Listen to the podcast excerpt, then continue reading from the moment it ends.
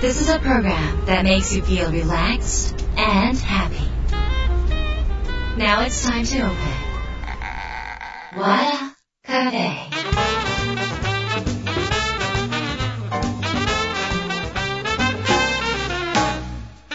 和田カフェのオーナー和田博美です。やる気満々の人もちょっと明日憂鬱な人も明日笑っていけるよう今夜もワクワクお届けします。改めましてこんばんは和田博美です。今週もゲストをお迎えしました。経済学者で国際大学グローバルコミュニケーションセンター准教授山口真一さんです。はい、えー山口さんはあのある企業の、えー方から、えーご紹介いただいて一度お食事に行かせていただきました。その時はですね炎上の研究してるとかって聞いたんですけどいまいち何されてるかよく分かんなかったんですよ、炎上研究みたいな、でもその後、山口さんの本を読んだり書かれている記事を読ませていただいたりして非常に共感することが多くあの、えー私の人の心を動かす話し方の中にも山口さんが書かれている記事から引用させていただきました。であのその引用部分はあの日本の炎上と海外の炎上がすごく違うという日本人と海外の比較のところをあの引用させていただいたんですがここ最近、山口さんがこう、えーテレビに出られたりとかいろんなところにま引っ張りだこになってましてそれはあの、えーま、最近こう、えー自殺の問題がありましたようにネット炎上ということで非常に社会現象となり、まあ、問題が大きくなっているわけですね。そんな中であの、まあ、山口さんにぜひどういう研究をされて、どういうふうに我々が生きていったらいいのかであの例えば私たちの頭に変なバイアスがかからないような客観的なあの視点というものをちょっと教えていただくにはもう今、本当に旬の今今こそ必要なんではないかということでお忙しい中、山口さんに来ていただくことになりました。山口さんはあの2018年に炎上と口コミの経済学っていう本を書かれているんですがこれはもう本当に今また売れてましてあの、まあ、炎上のことやその口コミのことをまた一から学ばないと企業もやっぱり怖くて何もできないになると困るし我々も炎上やその口コミに左右されて自分の欲しいものやりたいことが見つからなくなってもやっぱりぼやけてしまうのでそこをちょっと、えーお聞きしていこうかなっていうふにあの思ってます、えーということで2週にわたって山口さんに炎上のこと口コミのことフェイクニュースなどについてお話をお伺いしていきます。和田博美の和田カフェどうぞ最後まで楽しんでってください。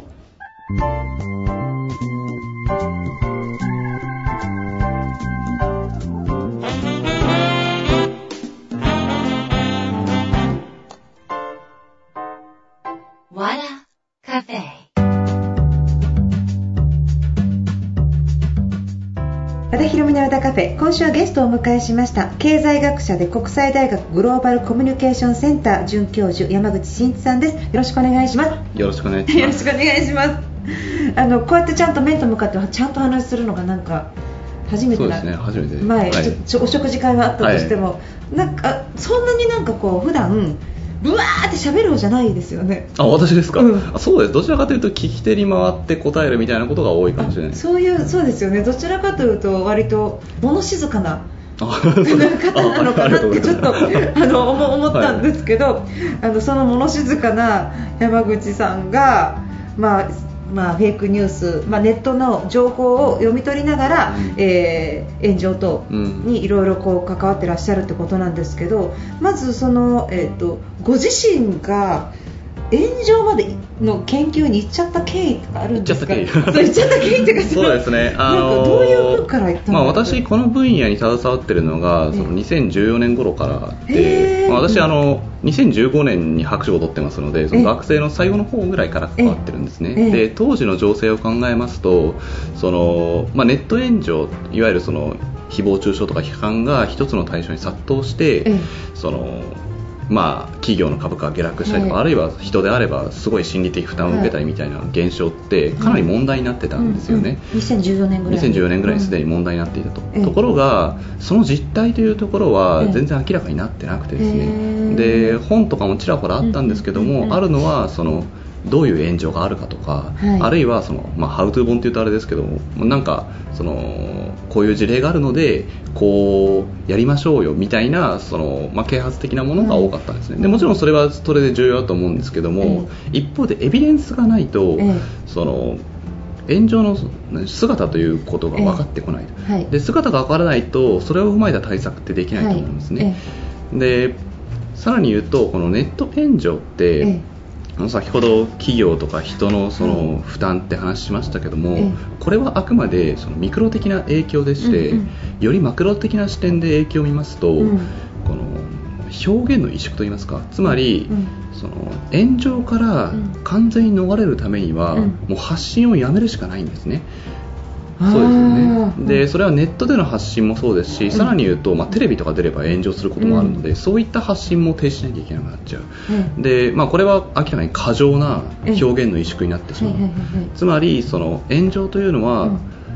大きな社会的コストを持っているというような問題意識がありましたと、ええ。でそこでやっぱりその科学的な分析が必要だろうとええ。いうことで取り組み始めたのがこえ。えの2014年でしてあでそこでまあいくつか分かったことの中の一つええ。にその、まあ、炎上に参加している人というのはええ。実はそれほど多くないっていうエビデンスが出たんですえね。えでまあ、今、数字は詳細になっててですね、はい。うん大体その炎上1件あたりに参加している人というのは、うん。ネットユーザー全体に対してうん。0.0015%ぐらい。0.0015%はい、でこれって、まあ、あんま聞かない数字だと思うんですけど これ大体7万人に1人ぐらいなんですね、7万人に1人、はい、それぐらい少ないんですよ、うん。でひとたび炎上が起こると、うん。まあ、世界中が敵になったように見えるけども、ええ。実はそうじゃないっていうことがまあ一つ明らかになったと、はいはでそれを発表したのが、えー、と論文で発表したのが2015年ぐらいから、でまあ、最近その言われてすごく嬉しかったのはですね、ええそのネット炎上というのはそのある意味、まあ、ごく少数の偏った人がやっている現象だということの、うんなんでしょう。認識がかなり社会に広がったことによって、その徐々にその世論が変わってきてるみたいなことを、まあ、おっしゃっていただいた先生がいたんですね、でまあ、そこに貢献できたとしたら、うん。それは私は非常に嬉しいなというふうに思ってます。なるほど。そうするとあの大学卒業される、うん。あ時にちょっとこの社会的な問題で、うん。エビデンスがない問題に気気づかれた第一人者みたいな感じですかねそれを言うとちょっとおこがましい まあ当時の情勢を考えると、結構エビデンスというかその実証分析している例はかなり珍しい。そういうことですよね、はい。そうだから、まあ、いずれこうなってくる社会の中で、うん。これはもっと大きな問題になるかもしれないということは、うん。まあ、先に気づかれたってことですよね、そうですね、うん。ただもちろんそこにはその、まあ、私を助けてくれた人たちいっぱいいてですね、はい。まあ、最も大きいのがやっぱりその私の指導もされていて、なおかつ一緒にこの前の書籍ですね、はいはい。そのネット援助の研究という本を教授で出した、ええ。田中達夫先生という慶応義塾大学の先生が、まあ、一緒に取り組んで、まあ、っあていうのが大きなきっかけです。あなるほど。あの、まあ、最近は、まあ、SNS の炎上とかであのテラスハウスの木村花さんの自殺の問題から、さらになんか炎上のことが話題になってくる中で、まあ、山口さんもいろんなところにね、はい。いろのニュースピックでも見ました。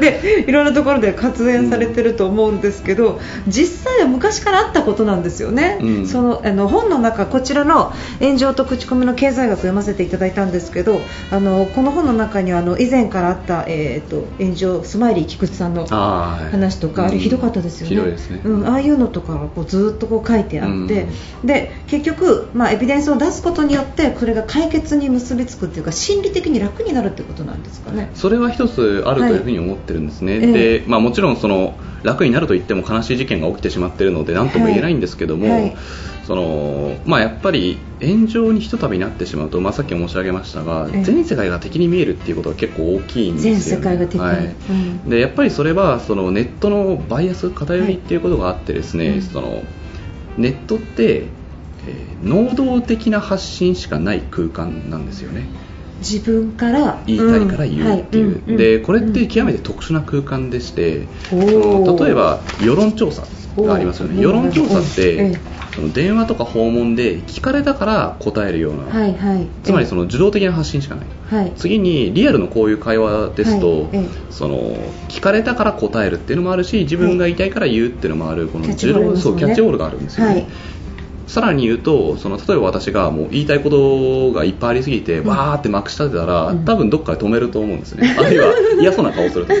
でそういうその機能が働くのがリアルなんですよね、一方でネットって、え言いたいことしか反映されてない言論空間なんですね基本的に、はい。でしかもその、まあ、例えば極端な意見を持ってる人がうん。いっぱいわーって喋っていても、うん。それを遮る人はうん。いないんですよ基うん本的に、でに人類の有史以降、ん。こういう言論空間能動的な発信だけの言論空間うん。が支配的になった例って初めてなんですよね、そうなんですか。でその中で、うん。その極端でうん。否定的な人ほど、まあうん。多くの発信をするところが分かっていてですねそれがそのすごい少ない量なんだけども、そういう人ばかりが発信を自分にしてくるから、うん。まあ、敵ばかりに見えてしまうっていうことが一つあります。だからそういった仕組みを知っておけばですね、まあ、今後私も炎上するかもしれませんけども まあある意味でそれは、まあ、偏った意見であってもっと冷静に見なきゃいけないっていうその意識を持てますし同時にその特に企業とかそうなんですけども、うん一昔前だと結構その炎上するとすぐ謝罪したりとかうん。取り下げたりって結構多かったんですね、CM をやめたりとかですよね。うん。最近それが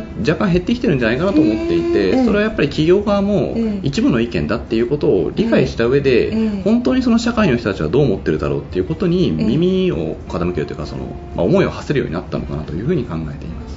この本の中にその炎上する人を、えーさスマイリー菊池さんの事件で炎上する人を調べていくとごくごく普通の人が17人ぐらい検挙されたっていうことが書いてあったんですけどその17名の人が一生懸命悪口言ってたんですか？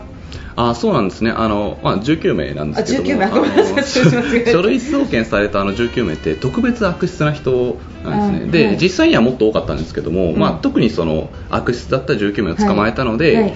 その人たちはもちろんその何度も何度ももう書き込みをしていた。それは、えっと、一つのアカウントで？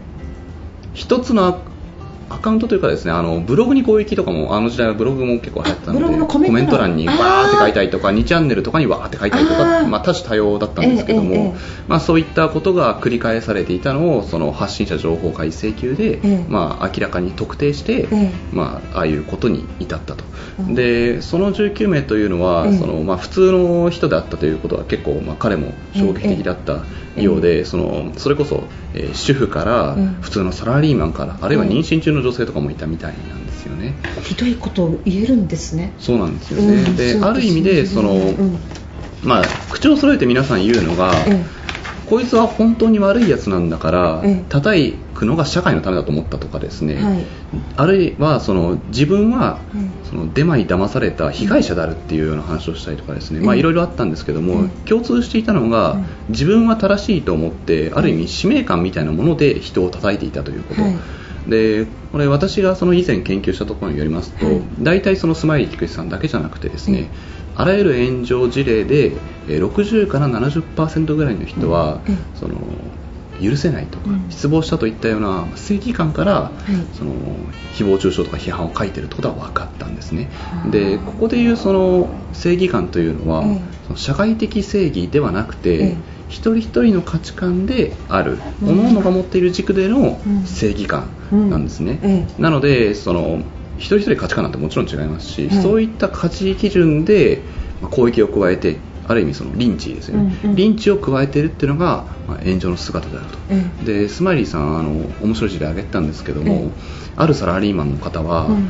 その毎朝決まった時間にうん。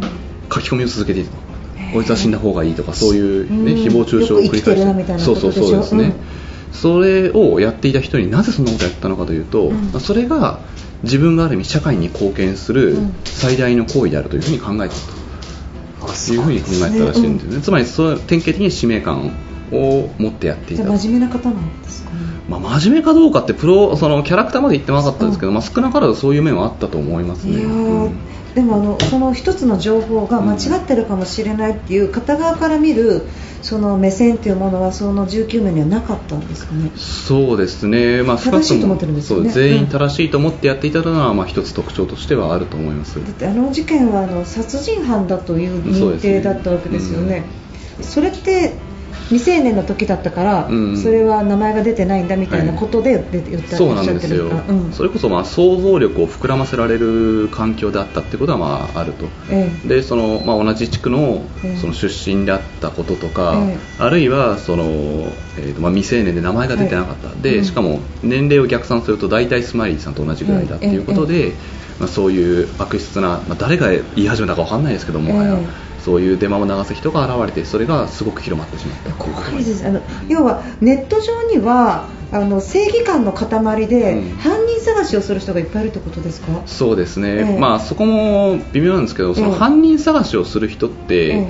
その全体から見るとごくわずかなんですよ。でも例えばさっきその7万人に1人って申し上げたじゃないですか。生なそう。7万人に1人ってネットユーザーがうん。この、まあ、1億弱ぐらいいると仮定すると、ええまあ、大体1000人ぐらいいるんですよね、はい。で一つの炎上事件ええで1000人参加しているということは、ええ。大規模な炎上であれば、まあ、1万人、2万人、3万人参加しているということは想像ついてですね、ええ。でそういう人たちの中でさらに例えば、まあ、1%とかの人がですね、えっと俺は特定してやるとか思い始めたら、ええ。それだけでその情報はバーって広まっちゃうんですよね。ああそっか。だからその個人情報の特定とかあるいは犯人探しみたいな人はええ。ごく少数でもええ。本当にその犯人が明らかになったらええ。今度はそこの周りにいる人たちがえあこいつはこんなやつなんだって言ってその善意といいますかええ。それでまあ拡散していくっていうのが一つ姿としてはあると思います。なるほど。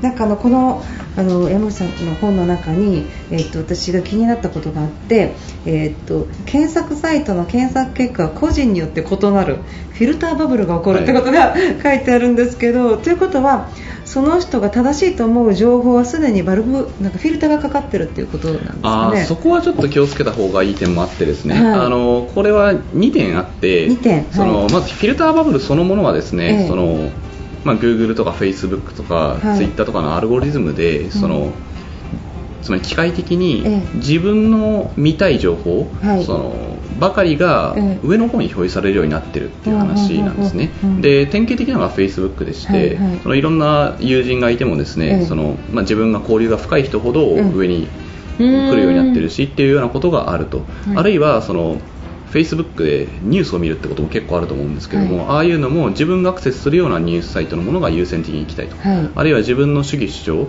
うん。まあ、政治観とかに合うようなものが上に来たいっていう工夫がされてるんですね、はい。で一方でその検索エンジンってえー、とそれもちろんやられていてですね、私の検索結果と和田さんの検索結果は違うんですけども、うん。まあ、それが最近その分かったのがそこまでそのえげつなくはないってことが分かっていてあだかはいはいはい。らその、えーとですねまあ、ある物事ある人に対して、ええ。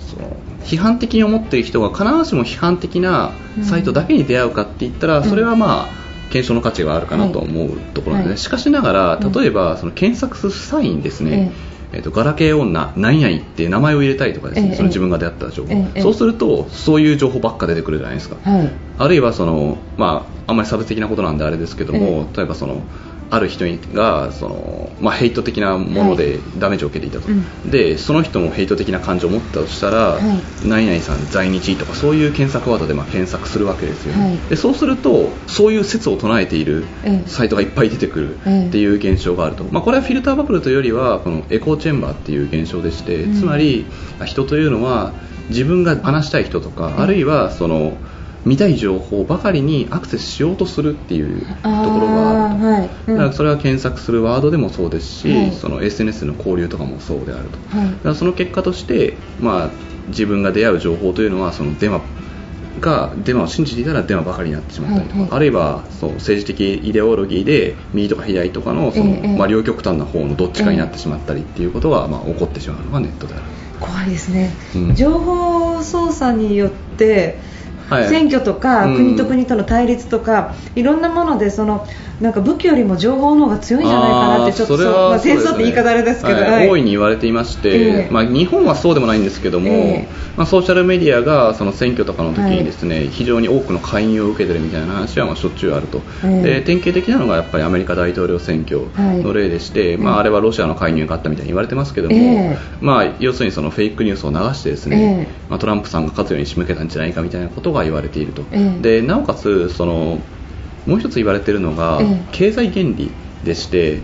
そのまあ、有名な事例として、ええ。マケドニアというまあ非常に小国の学生が、うん。とにかくセンセーショナルなフェイクニュースをバンバンバンバン作ってですねえ？それをその、まあ、みんなにその読んでもらえるようにですね、うん。英語で発信し続けていたっていうことが言われてるんですね。えそうなんですか、はい、ええ。でこれはそのマケドニアの学生は、うん。その広告収入で、うん。まあ多額の利益を得てですね、はい。まあ、あそこの国の障害年収に匹敵するぐらい稼いだみたいなことも言われてるんですね。えでまあ、なんでこんなことが起こるかというと結局その広告インターネットの広告のビジネスモデルというのがそうなってるからでつまりフェイクだろうとなんだろうと、うん。極端でいろんな人が読んでくれそうなコンテンツをうん。作った方がうん儲かるんですよね、うん。で新聞社がそれをやったら、うん社の信用が失墜してはい。ダメージは大きいですけども、はい。マケドニアの学生からすればそれで短期的に稼いで終わりだったらいいんですよね、ああ、うんなので、まあ、彼らにモラルを解くというのは非常に難しくて、ええ。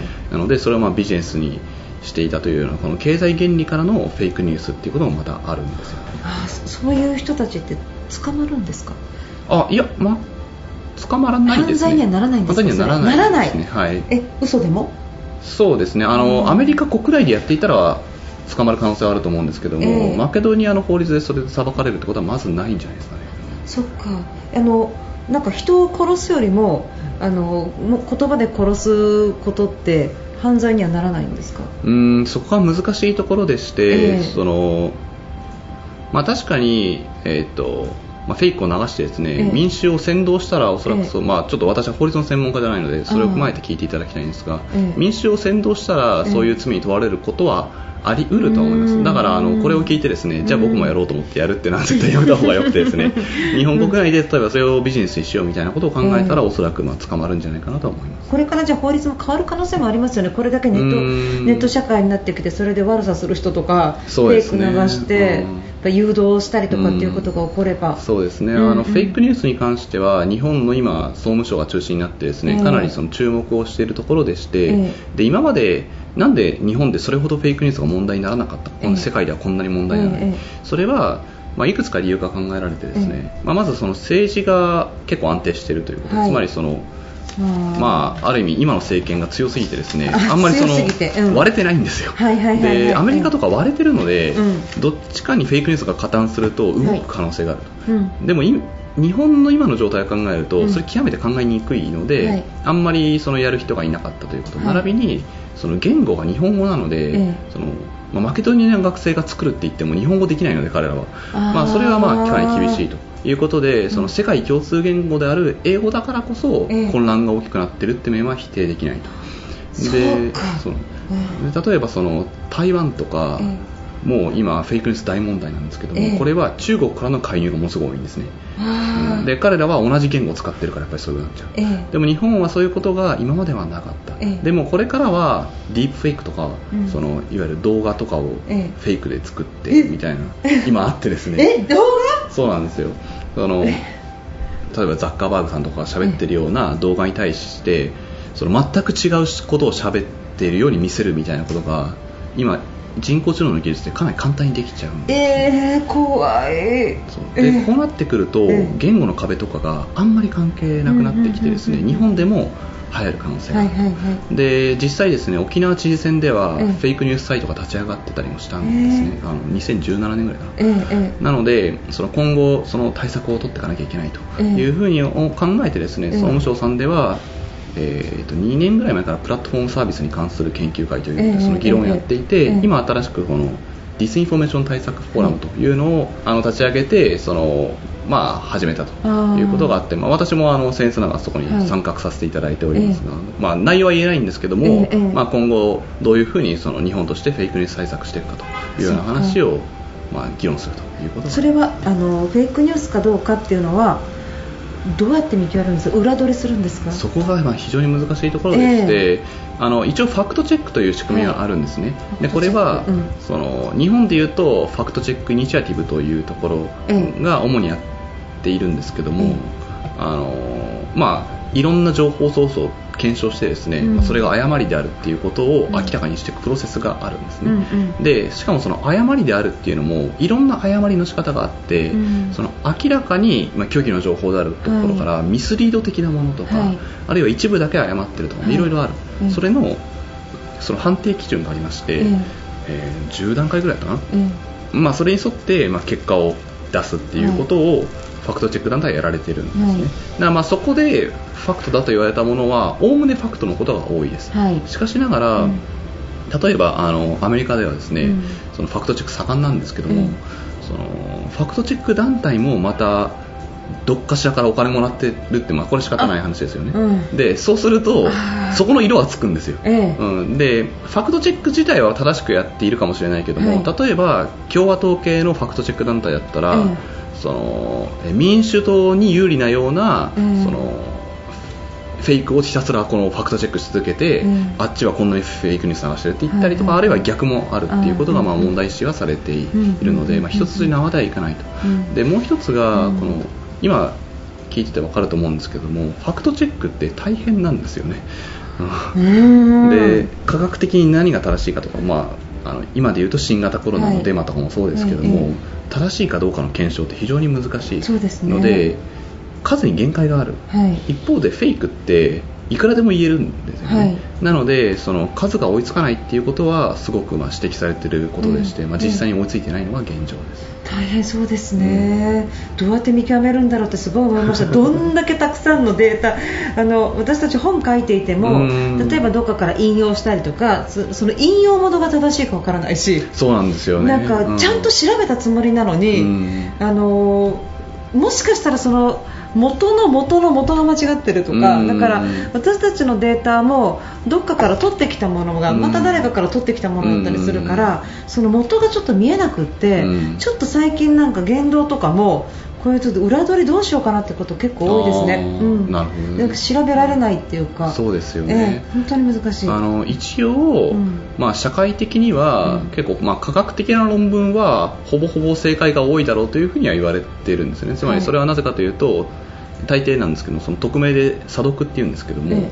まあ、2名の査読者がついてですね、みっちり審査してその上で出版されているのが、まあ、科学的な論文だからまあおおむね正しいだろうとは言われている、うん。ただしそれもあの実はこういうやり方をしたら全然違う結果が出たみたいなこともあり得るんですよね。いやもう。科学ですら その実は間違ってるあるいは両方見方があるみたいなことはええ。結構日常的にあってですね、またひろみの和田カフェそろそろ時間になってきました。山口真さんとのお話はまた来週伺っていきます。来週もよろしくお願いします。あよろしくお願いしますわ